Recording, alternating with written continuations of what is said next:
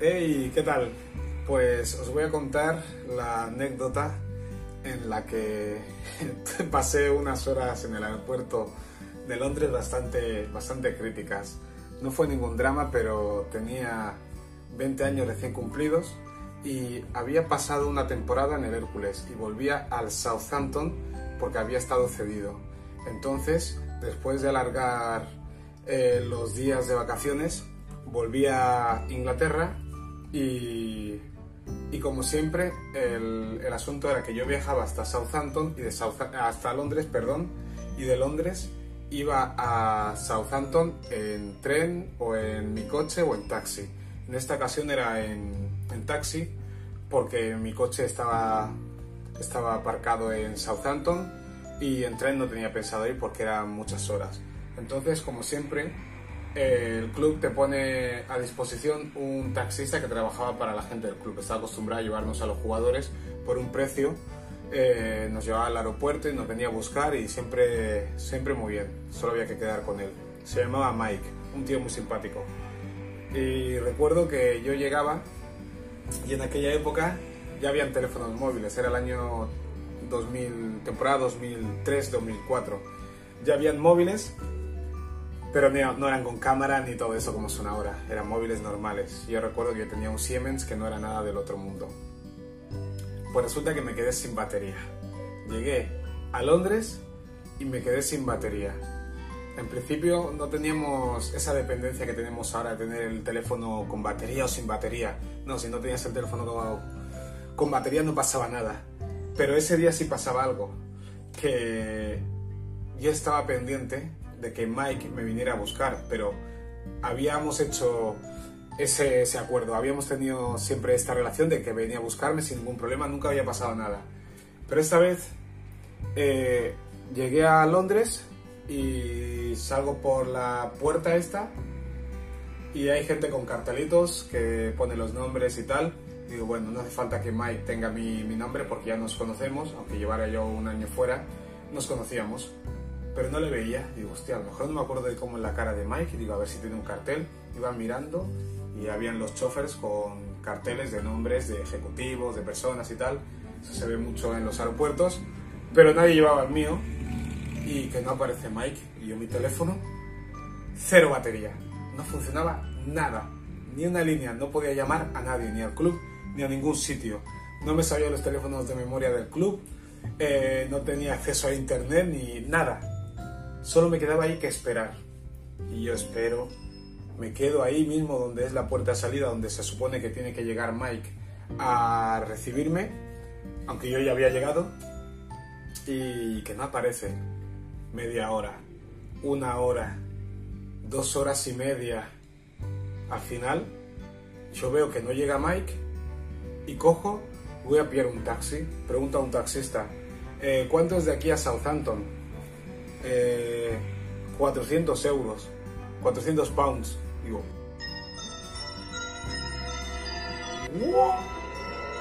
Pregunto otro, 350, 400. Y me viene un tipo, que eran solo los black taxis, que son los taxis ilegales, y me dice, hey mate, you can go to Southampton for 200 eh, euros, 200 pounds. Puedes ir, te puedo llevar a Southampton por 200 pounds porque me escuchó hablar con otro. Y digo, vale, mejor eso que pagar 300 o 400. Y, y me llevó a Southampton, pero el camino fuimos hablando, pero yo estaba ya pensando en lo mío, de la, la pasta que tenía que soltar.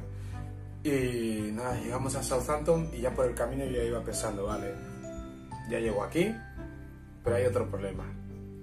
No tengo las llaves del piso. Llevo un año sin estar aquí bueno, es que no tenía piso todavía.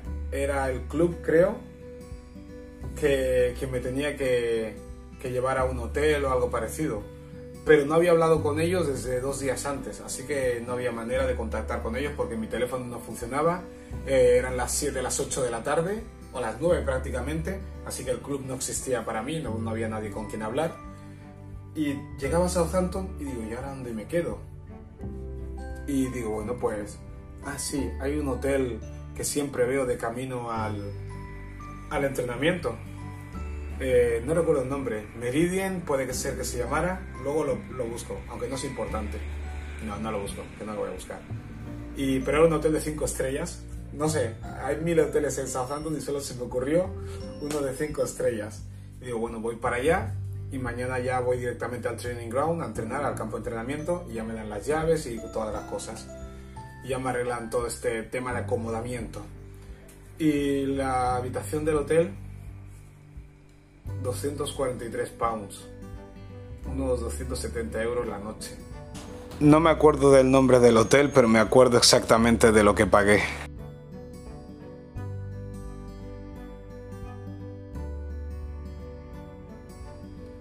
9 de la noche, no tenía dónde ir, y digo, bueno, ya lo pago y, y ya está.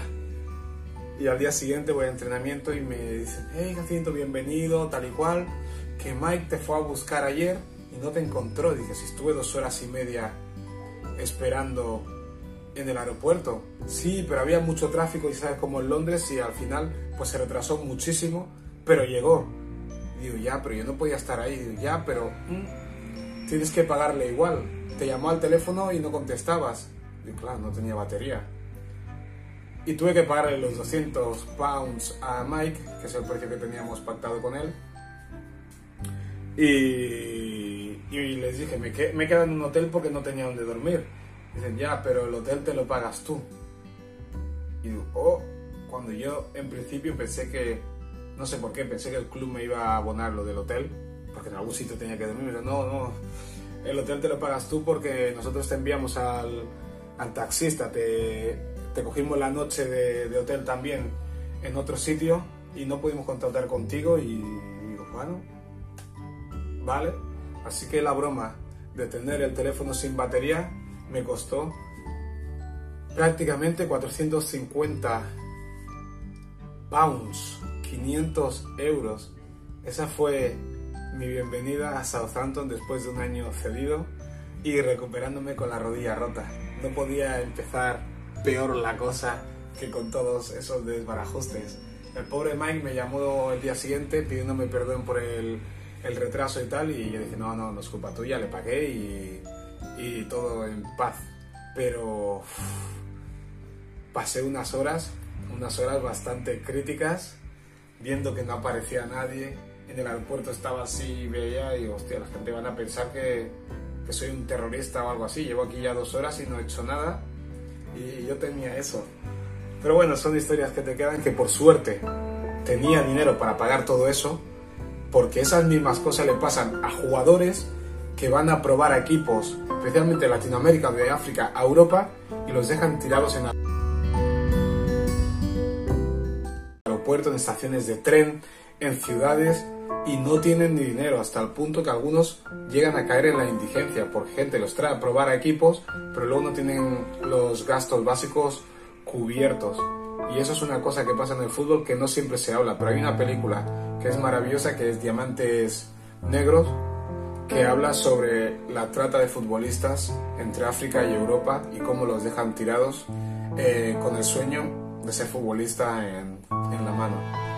Una anécdota y ya está, vosotros la votasteis en la encuesta y yo la he contado. Habrá más. Jacinto Ela, Cruzado Rotos, el podcast y el video blog. ¡Ay!